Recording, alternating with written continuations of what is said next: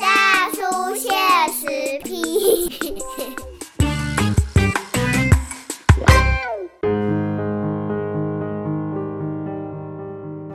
欢迎收听波特联播帮 FM 九九点一大千电台，宝岛去政治，笑谈社会事。大家好，我是这里文主大叔吼，这个时段来跟咱这大叔现实 P 的时间。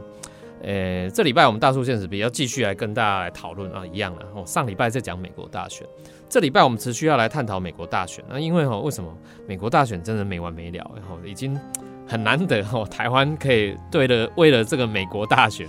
占这个长期的占据我们媒体的版面，这个我真的觉得很难得，所以我这这礼拜继续来跟呃我们听众朋友来谈一下这一次这美国大选的这个议题。那今天呢，我们就特别来邀请哈呃经济民主联合智库的这个主权组的召集人哈，同时也是这个我们国际法的这个应该是权威专家了哈，宋承恩呃来到我们节目，欢迎承恩。Hello，主持人好，各位听众大家好，打给后。是我们今天呃特别邀请陈恩来来跟我们一起跟空中朋友哈来讨论的，就是这次美国大选。嗯，因为美国大选这一次真的是，哎，我觉得哎好像在看 电影一样。因为因为我觉得是我们在看那个，比如说像什么 Netflix，不是都会演一些美国的政治的一些大大戏，是是排污啊什么，我都觉得现实生活中的美国政治。真的比戏剧还精彩，对。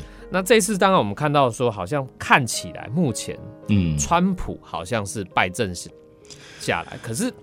他真的败选了吗？还是说，因为我们就看到说，川普阵营哦，在不同的州都提出了所谓的法律诉讼。对对对，他们提的这个法律诉讼，从呃，可能我们台湾台湾的听众朋友的可能我们都唔知哎，因着提这法律诉讼，是被提提下面艺术的啦。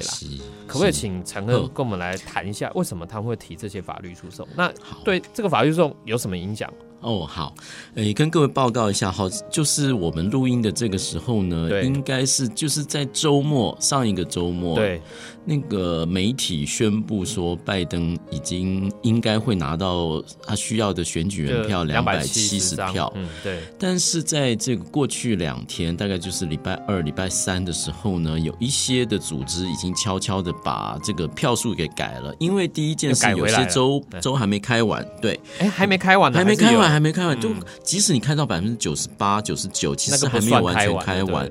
而且呢，就是计票有争议。哎，对，而且有。选举舞弊的诉讼，哈，我会跟一一跟各位报道。像我举一个例子，就是所谓阿拉斯加，它有三票的选举人票，其实是台湾时间的这个礼拜四、礼拜礼拜三才说是确定是川普赢了这三票。是，那所以那现在剩的几个州，哈，亚利桑那、内华达。还有这个乔治亚跟宾州都还没有完全开完，还没完全开完。那有选举争议的是密西根州跟威斯康星州。嗯哼，那呃，第一件事就是先讲后面这个，就是选举争议哈，就是川普阵营一直主张有选举舞弊，是选举舞弊是他们基于一些看到的现象。嗯哼，比如说威斯康星来讲，他们现在初步发现哈，投票率有百分之九十。美国投票率有九十，台湾也没有，就是回来的票票总票数是登记选民的百分之九十，这个是他的主张，就是他们阵营所发出来的这个呃，他们写的文章，这前所未有高，对对对，那就表示有问题啊，嗯，就是不可能的事情，就是怎么样看都不可能。第一个，从历史经验从来没有这么高，过去有百分之五十就已经非常不错了。那今年因为投票非常踊跃，预估了百分之六十五，但是怎么样，民主国家。其实不要说美国了，没没有民主国家会到百分之九十，我们台湾也从来没有。对对，所以这个就是不合理的票数高了。那第二个就是，比如说他还说的有一些城市，比如说密尔瓦基，他们是比较呃，因为大城市哈，人口数或人口结构就是非裔黑人比较多。然后他们说，比如说相对于克里夫兰，那克里夫兰那么两个这个结构大概差不多，克里夫兰的投票率百分之五十一，可是在威斯康星州的密尔瓦。基有八十四，也就是不可能啦，不可能，这是这是不合理的事情。那第二个不合理是说呢，有些就是有些票呢只投拜登啊，没有投啊他的参议员。那这这是什么意思？就是说他同样一张选票嗯，他是他是大选哈，包括对有些州因为有参议员有有出缺的，然后有众议众议员都有改选，然后有些州是连州长也要改选，那么这些加加上总统在一张选票上面，对那通常人都会投下来，大部分人都会投啊，就下来。是结果只有投总统，没有投对投。比如说，他们去统计说，川普阵营的投川普的人大概两百四十二万张，对，大概没有投参议员的只有八百多张。嗯哼，可是同样投拜登的也是两百四十两百多万，却有九万五千多张票是没有投参议员的，嗯哼，那就很奇怪。就是说这样算不合理吗？据说是我第一个那个差距非常大了嘿哈，就是说人违反常理。违违反常理，因为人的呃是有选民当然可以分开投票，假设他都是真的人了嗯哈都不是灌票的。对，那刚刚那个第一个第一个质疑就是那个投票投票数会这么高，高就是嗯其实他背后没有说的一句话就是你有灌票了。嗯哼，那现在灌票就发现民主党的人好像比较多，哦 就是就是这种不合理的票好像投。光头拜登的人比较多，嗯哼，那所以他们有一些这种合理的怀疑。那最近就是正式的对威斯康星州的法院提出选举舞弊的诉讼。是那我们还没有看到，还有就是密西根州同样的理由。那其他的指责还有很多了，包括那个开票中间一夜之间，呃，支持拜登人数急速上涨。对，那这个理由有说是电脑软体计票的问题，然后说呢有一些票本来是投给川普，结果归给拜登，那后来已经更正了等等，或者说有另外一个说法是说邮寄选票就是会这样子，因为美国的情况是，呃，当天就十一月三号去投的人，他的票会先开。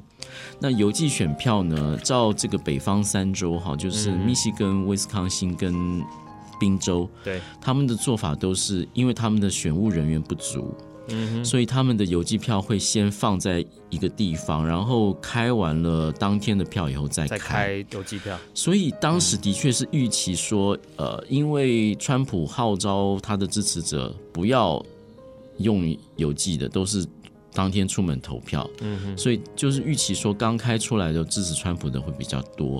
啊，那但是没有人知道说邮寄票会有多少比例是投拜登的，然后邮寄票总数会多少？呃，对，那是这个这个后面这件事情，邮寄票总数呢超越了一开始大家的预期，因为投回来的非常踊跃。是，那所以就是开出来之后，就是所谓蓝色的，就是支持拜登的就急速上升，然后一夜之间超越了川普。对，那这件事情，那川普阵营是不服气的，他认为说有弊端，那就看他是有没有办法举出证据，到底是怎么样的弊端。嗯那有些说法是说，呃，有看到邮寄票有混入的情形，就是其实有些邮寄票是晚到的，对，然后有选务人员也作证，也写下这个签名的证词，说他当场目睹了说，呃，选务人员把晚到的邮寄票混入那个有效的邮寄票去。嗯然后呢，但是但是你看这种像这件这个指指控啊，其实非常难证明。对，那你除非是呃一张一张去验，就是一张一张去查核这个邮寄票上面的条码是不是呃是有效票，哦然后去对这个签名是不是本人所投。嗯哼，那所以现在的情况呢，我看到今天威州的这个他的他要求做什么事呢？就是他会举证说有选举舞弊，然后要求全部用人工来验票。那验票就不是光记而已，就不是光算，他必须去验。验，比如说，就是说邮寄票中间是不是真实的，是不是那个条码，然后条码是没有重复的，然后签名是本人所签的。因为邮寄票是一定就是说他寄给你，然后是你申请了，然后你的身份是经过查核的，对，然后你是有签名的，那你你当时申请的签名，或是你驾照上的签名，跟你现在选票上的签名是对得起来的。哦，签名全部要对得起。来。对对。对那的确过去有像内内华达州就发现，内华达州其实州长、州务州务官都宣布说，有数千票就是要不就没签名，选票上没签名，那他就会无效嘛？对，他现在是现在是在查，嗯哼，就是上礼拜的新闻说他这这数千票他已经发现了，要不就没签名，要不就是签名不符，嗯哼，让他说这数千票要一一张一张去查，是真是不是有效还是废票？嗯哼，那现在威州就想做这件事，就是说全部啊人工。来验票就不是只是算，而是看这个票是不是有效的。嗯那现在就是近代法律的结果了，所以威州跟密西根都有这个诉讼。所以依照如果这刚刚提到这五州哈，全部都算未定的话，对，其实两个人都不到两百七，那选举结果也有可能就未定了，也有可能就未定。那但是建制派的媒体哈跟政治人物一直认为川普这件事情是在。被奥布了。哦，反正他们觉得川普对用法律战是奥布了，因为老实说，总统美国总统大学从来没有要去指责选举舞弊这件事情，从来没有过。对，而且现在川普阵营一直主张选举舞弊，然后主流媒体一直骂，嗯哼，因为他认为说这个对全部整个国家的信任啊，或是整个对于民主制度的信任会崩坏，嗯哼，这个是真实的，但是呢。呃，我觉得美国就面对一个一个两难，就是说一些政治人物，比如说小布希，就是前总统哈，乔治 W 布希，他其实也说，他恭贺拜登当选，但是也支持川普，他有这个法律上权利去把这件事情弄清楚。对，那这是真实的。那现在，那川普这个阵营说的举证立例哈，不见得完全没理由。嗯哼，那在这样情况下，其实他的举证是会撕裂社会，或是说会让人会怀疑选务的这个公平性。是，但是如果他真的举出证据，其实就是真的发生的事情出现问题了嘛？对对对，也就是说，美国选举选务人员都是公正的，没错。那过去也没有发生大规模舞弊的行为。是，那万一这次，但不表示没有。万一这次真实过去没有，不表示对，对对对。那现在就初步上面有怀疑，那是不是真的有？那就到法院去看能不能证实。所以我会个个人会觉得说，大家可以再静待一会儿，因为我们不能排除说，川普即使你不喜欢他风言风语啊，或是讲话很直接或者很小人，但是你不能完全排除他说的是完全没道理。嗯哼。那所以我觉得大家不妨静待一会儿。那我也不觉得说。做这种质疑就是撕裂社会，或是就是呃怀疑民主的、怀疑选务正当性。其实我觉得这些都太快了，不妨让这件事情能够得到一些澄清。特别到法院啊，对。那如果说川普那连法院判决不接受，那那就。那就那就有问题了，因为民主政治总是最后要有一个有权机关去做决定。当然，你说算选票，选务机关你不能相信，那那到法院去把大家把道理讲个清楚，把证据提出来。如果法院判决没有证据，你说的是你你阴谋论或是凭空想象，那那大家也要接受判决。对，因为最后总是要一个决定。是。那如果川普到那个时候还不接受，那大家来骂他也不迟。对。对，嗯，不过呃，陈恒，我想要再继续追问一个，就是说，像这个，当然他现在打呃这个法律的诉讼，是在不同的州都提出诉讼对。那可是哈，我们知道说，二零二一年明年一月二十号是总统要就职，是是。那这个法律战，我们知道说啊，在法庭就是旷日费时。对，这个这个会不会影响到一月二十号就职的的状况？会的。第一件事哈，就是说，呃，法院接到这种诉讼会很快处理。对，这件事是两千年那个布希跟高尔的情形是这样子，虽然花了三十六天，然后，但是其实在一月二十号之前呢，还是有决定，就是说，这个佛罗里达州的票要归谁？嗯哼，哦，呃，布希跟高尔是两千年的时候呢，两个人开出来都不到两百七十票。嗯哼，那最后有一州佛罗里达州呢，呃，差距非常小。对，那原来高尔是认为说布小布希已经赢了，因为差两千多票。嗯哼，甚至他还发贺电给高尔，呃，不，高尔发贺电给布希说，呃，恭喜你当选，然后接受，虽然差很少，可是呢，他们发现说，其实呃，要自动验票，就是差距太小下，这个佛州要自动验票。嗯哼。不验还好，一验呢差更小，差只有五百多票。嗯哼，那所以说高尔就认为说，那要手动验来验票。嗯哼，那这件事情呢，就会一直上到最高法院。对，那法院真的是用最快速度处理。那第二件事，主持人问说，钟理，你问说会不会影响最后的大选？其实会，因为在两千年那个诉讼中间呢，呃，佛罗里达州的选务官说。照我们的州的法律，其实是有一个期限的。我必须要把结果送给联邦，就是我我这边是谁赢。对，那期限到了，其实三个有三个郡还没有手动，还没有验票完。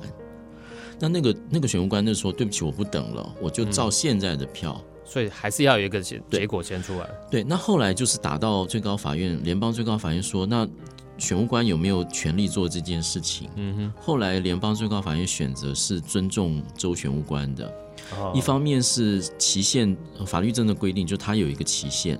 嗯哼。第二个是，其实每一次验票，不管赢的再少，哈，都是小步星领先。是。所以他认为说，即使你现在手动验票，也应该不至于影响影响结果。而且其实有一个就是。大家都需要知道结果了，有一个期限。对，所以如果今年，今年跟两千年不同的地方在于说，现在有争议的有好几个州，不是只有一州。但是呢，我相信各州都会有期限的考虑，也就是说，大家不会愿意拖到到甚至十二月底，我觉得都不会愿意拖到那个时候。那要是呃，要是有像两千年的情况，就是州的选务官说：“对不起，我期限到了，我就。”宣布，那即使结果再不合理哦，其实我觉得法院都会相当的、相对的会尊重一些，所以期限的确是一个考虑。是，就大家都不愿意看到说。呃，选民票都投下去，但是却不能够照票的结果去做个决定。嗯哼，不管决定归谁，总是一个决定。是，那不会愿意说拖到一月二十号，然后是变成众议院啊议长来代理或是什么？大概大家都，我相信没有人愿意这样子。对，所以这个结果还是。我们至少一月二十号，呃，这个美国的新任总统，不管是哪一位要就职那天，总是会有一个结果出来。我们预期应该是这样子。对，我们先休息一下，待会节目马上回来。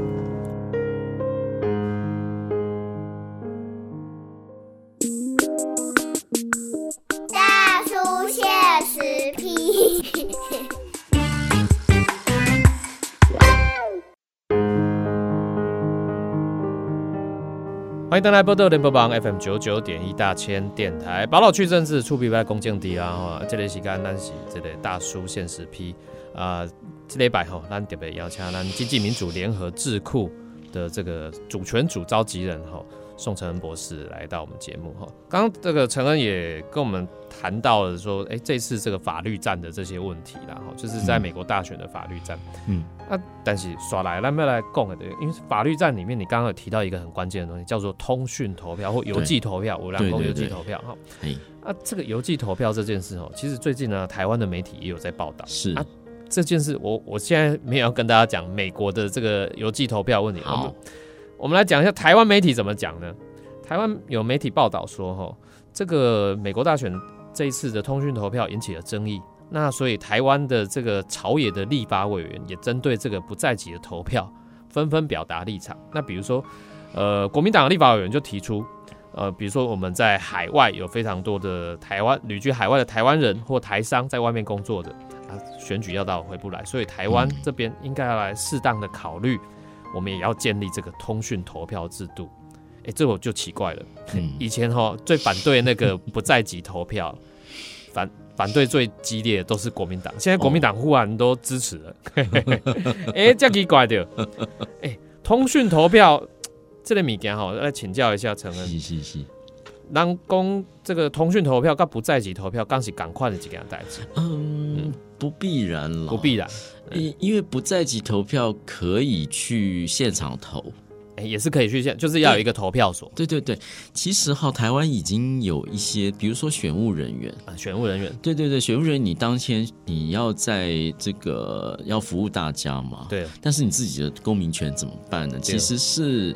你可以到指定的地方去投的。那你如果不在籍，是可以是可以处理的。哦，是对选务人员对是已经可以处理。对对对，台湾其实就我就我粗浅的嗯查了哈，应该是应该是已经有处理了。嗯那这个情况也牵涉到说，就是在我们的领土上面的不能够回家的人，哎比如说军警啦，甚至学生，还有就是监所的哦，嗯哦，所以不在籍投票其实是为这些人服务的。那其实不必然是通讯，因为它其实可以到指定的地方，对，对，它可以到指定的地方，就是说狼马是爱搞了。丢嗯。西啊，证这个可以证实你的身份。对哦，因为为什么呢？因为通讯投票或是邮寄投票，就是有有全开了一个全新的问题，比如说，就像我们呃在美国看到，第一个就是验证，就是说本人的对是不是本人，然后是不是本人所投，然后是不是秘密性的？因为各位你在你去我们去投票都是指定的地方，然后你背后是就是你可以确定没有人人会监督，你。对，没有人看得到，就是完全秘密的。对，这个是大家都保障，大家都一样。嗯，可是你一旦通讯，一旦在邮寄，你不管在家里办公室，或是你选你自己怎么处理那个选票，这个都会有很多变数出来。嗯哼，就变成说是那个那个变数，就跟你你现场投票有多了非常多。哎，那还有后面查核的问题，然后还有哎。秘密性的问题，就是说你我们现在是秘密投票嘛，你就盖章，就是嗯你的选票上没有任何可以辨识你是谁的，哎对哦，但是你的通讯或是邮寄投票就一定要有辨识，哎对哦，那就变成说，那那是你你不安，那这个资讯怎么保管或者怎么样？所以等于说，通讯投票或邮寄投票多多了很多呃不一不不一不一样的因素。对，那所以说，如果我们要处理第一个就是不在籍投票的问题，可以，我们现在其实过去内政部讨论，其实就是有去想说用就一就是异地投票，就是但是还是现场投来解决，一定要去到那个投开票所投。对那导致大家去没有去谈到说邮寄通投票讯投票，嗯因为其实嗯。还有很多问题需要克服。对啊，对哎对对对，对，因为像这个邮邮寄投票的物件，叫我安尼讲起来，哎、如果我们这个在台湾就会变，我就要点名做集合。如果我们还是威权统治的时代，对如果要用啊邮寄投票，那就不就你如果投给一个反，比如说在威权时代投给反对党，然后我就知道说，哎、对啊，我们这个这个里这个这几哪对几户都是投给这个反对对派的，对那这也对蛮危险的嘞。是啊，嗯是是，所以我我觉得在野党，我不知道刚刚是谁提的啦，但是嗯透过现在这样子来说这件事哈，其实我我觉得台湾第一个要考虑就是说，我们看到呃。对于选物的那个公平性，如果有质疑，是对大家都非常伤的事情。是，那台湾台湾台湾就我看到很多网友说啊，美国怎么这么乱哈，就是连选举也办不好。那其实是我们台湾办的很好。嘿，对啊，那台湾办的很好，就是有一些就是我们对规则上面定的很严哦啊，因为我们是户籍制的，对对，嗯我们第一个户籍资料非常的好，嗯，对，然后我们选物基本上是也是。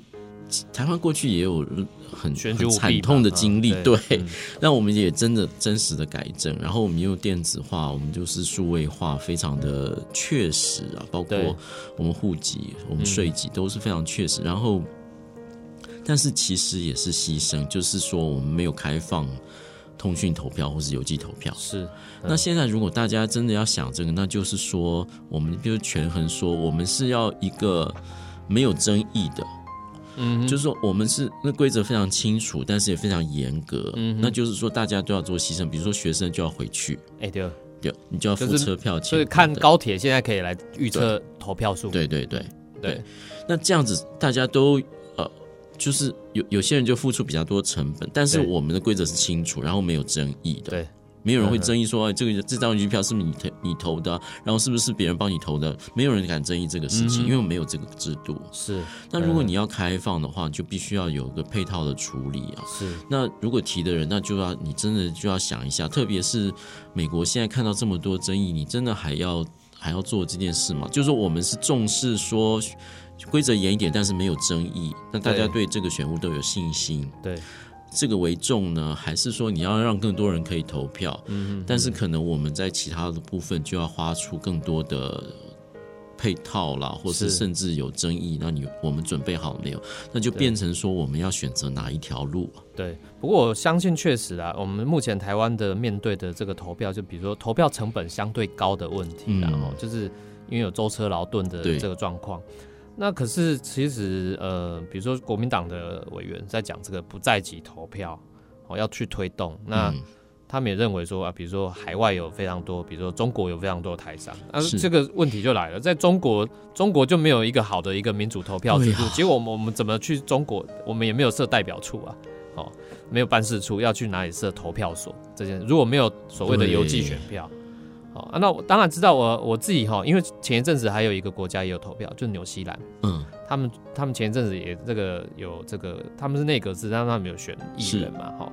那国会，我有我有纽西兰的朋友，他在台湾的纽西兰的办事处投票，他也是不在籍，是。那他们当然也是登记啊，哈，当然也是登记，但登记就是去，比如说他在住台湾，可是他可以去到在台北的这个纽西兰的这个办事处，他就去那里投票，好，嗯，哎，那这个东西当然是可行，如果按照纽西兰的状况，可是我觉得你如果说中国有那么多几十万哦上百万的台商，或者是在那边工作的，对啊，台湾人。或台湾学生，对，哎，这有可能，我们可以在北京、上海还是各大城 设一个投票所吗？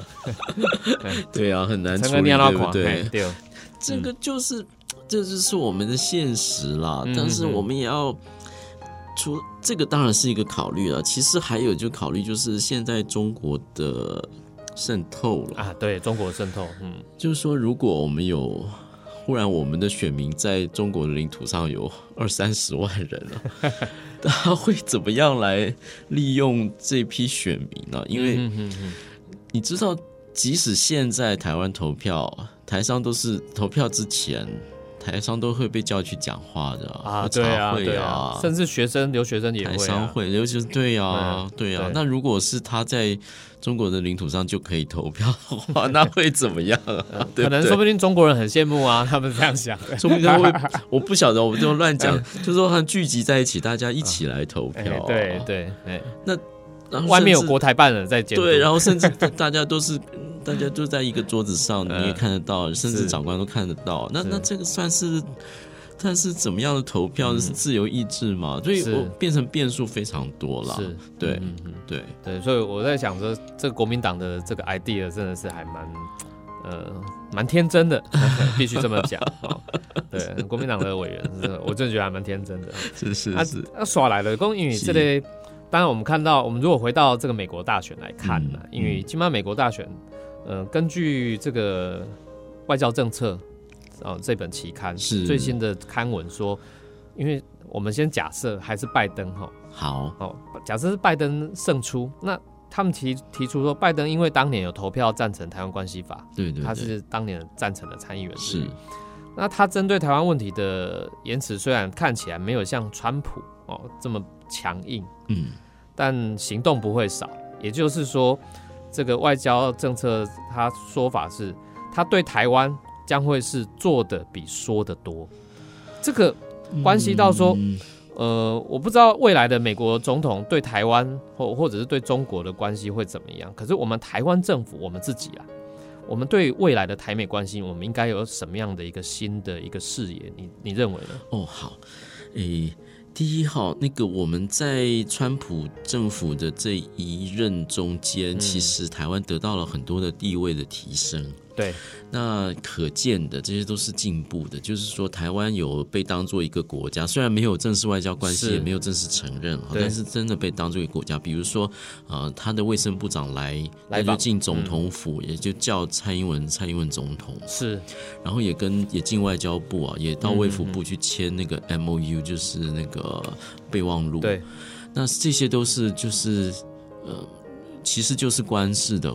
就是官方往来了。嗯哼，那虽然表面上、形式上还是白手套，就是你看那个签 M O U 的时候，就是有 A I T 的人跟这个我们代表处的人在，那就是表面上还是这两个处去签的，呃，其实实际上就是两个国家签的了。对，那另外是军售，就是大概历历届美国政府对台湾军售最慷慨的、最支持，就是这一任川普政府，一直到这几几个礼拜都还有这个军售的的消息。对，那这些都是真实的进步。那我们当然希望说。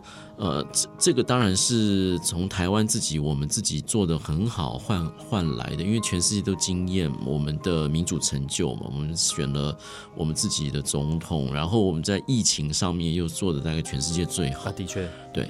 那这是我们自己争取，我们全民争取来的。那美国呢也是支持，就是说美国抛掉了一些过去的限制，就是说在过去那些七零年代的想法，就是说啊，在台湾关系法下只有呃人民。之间的往来就没有官方的往来。嗯哼，那为了这个有很多很奇怪的规定啊，比如说他们的外交官要到台湾来，要卸下那个国务院的职务，要辞职，然后要换成 A I T 的这个雇员的身份，然后外交护照要改成一般护照。是，然后就说不能够进，像我们的官员不能够进他们的国务院啊，或是他们各各个政府的办公室，像这些现在都一步一步都取消掉了。没错，那这些都是真实的。那我们当然希望说，呃，这是两方，就是所谓的美国的共和民主两党共识，这也是实在的。那我们当然希望这些能够继续保持，那这些也是我们应得的，就是我们我们就是一个这么好的国家嘛。那但是说到就是为两个政府哈，我们先拜登本人当然有，我们等等一下再谈了，就是两个政府呃，当然有有一些看法是说会持续。就是说，对于呃中国的态度跟对于台湾的支持会持续，然后可能就是目标一致，然后做法不同，这个大致我也同意啊。那但是我们必须要说呢，共和党的这个川普政府里头，这个后期特别庞佩欧这些的共和党鹰派，其实有一点非常的呃特别，就是他对于中国政权是有一个非常明确的看法啊。是他的说法是说呢。我们已经就是美国哈，过去已经经过了，因为它建交七九年，大概是大概三十多年的这个努力，三四十多年的努力啊。那其实我们已经认知到，我们本来的交往政策就是希望中国进入世界贸易体系，然后让中国成为世界工厂，赚很多钱，然后成，然后它会渐渐民主化，会自由化。嗯，这个。这个这个交往政策，他们证实说已经失败了。为什么呢？因为他们看到中国不但特别在习近平的这个统治之下，不但没有民主化，反而是更加压迫，不但压迫内部的少数民族，比如说。呃，藏族啦，或是维族，对，也压迫香港人，没收一国两制，压迫台湾过海峡中线，还侵略印度，就是不守那个停战的这个领土的暂定线，在日本就跟钓鱼台叫频频频频进出等等，那南海就欺负各国嘛，那所以说它整个的。走向是一个侵略世界的扩张的，然后在美国就窃取智慧财产权、派间谍，然后孔子学院等等，嗯嗯，那就他们就有一个觉醒，说我们我们看到了，我们过去都错了，我们对你好，让你让你希望把你带进我们大国际大家庭，没有。没有成效，反而是你更加的利用你得到的东西去压迫别人。是，所以呢，我们认定了，就是说，你要不改变你的行为的话。就是中共必须下来，中共必须放下政权，中国才有解救，全世界才有解救。是，那共和党这件事情在政策上面说的很清楚，而且在作为上面非常清楚。比如说香港的人权，我们看到最近就是不是香港的这个民主派的议员全部总辞嘛？对。那那个欧布莱恩就是美国的国家安全顾问，立刻就发文说美国会继续。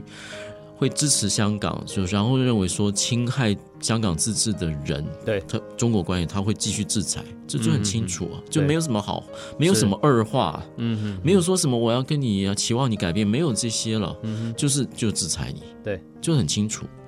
那现在就是说民主党会不会继续？嗯哼，那现在就是说民主党所谓的说呃他会抗中啊，会一样啊什么？那我们期望他在这种。实际作为上面也能够跟上，是。因为我们在过去，不管是拜登或是民主党的这个幕僚，就是包括现在我们很多预测说，奥巴马时代的这个外交的国安的顾问哈，他们比较没有这个想法，就是说中共政权本身就是一个侵害全世界的。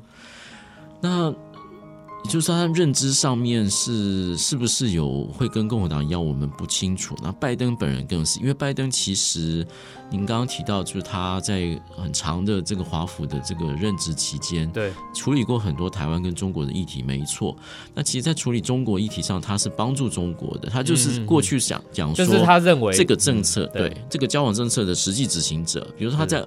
帮助中国，其实在帮助他的民主化，可是没想到，说我们变成他是实际参与者啊，反而变成是另外扶持的一个更邪恶的政权。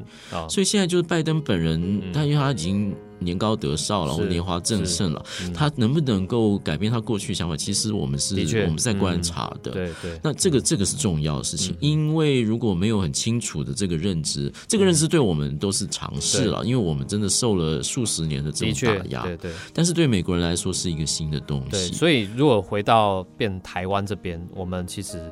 因为其实过去也有不少媒体在报道，或者是说，呃，一部分的政治人物也都在谈说，哎，台湾现在的政府好像特定押宝哪一方的状况。哦，那这个我觉得这个是冤枉的，这个是蛮冤枉，的确是啊，因为其实作为一个政府啊，做代表国家，应该不会有所谓押宝的问题啦。因为蔡英文在竞选的时候，其实去了，当时是奥巴马的时代，也见了这个布林肯，就是当时的这个国安。国安的副顾问，嗯嗯嗯，那现在所谓布林肯也有可能会是拜登的一个核心的幕僚，嗯就是说其实我们都是两方都有交往的，嗯嗯，对。对，所以我们现在台湾哦，我们现在看到美国的这个美国大选这个比较这一次比较纷扰的状况哦，那我们不要忘记了，其实呃，当然从台湾立场，我们必须要来关心，因为毕竟美国是一个民主的世，就是世界上的民主大国，它的这个。民主选举其实关系到世界上非常多的国家，包含台湾。好，那也不要忘记，呃，其实中国现在的我都说中国现在就是世界民主公敌啦。好，是，然后它应也成为世界经济的霸权。那这个东西都对世界各个国家造成大小不一的伤害。是，那我们要作为台湾要持续来关心。是，好，时间关系哈，我在这边要先告一段，也再次非常谢谢哈，我们这个金明联的智库主权组的召集人，呃，宋承恩博士来到我们节目，谢谢陈恩，谢谢各位听众。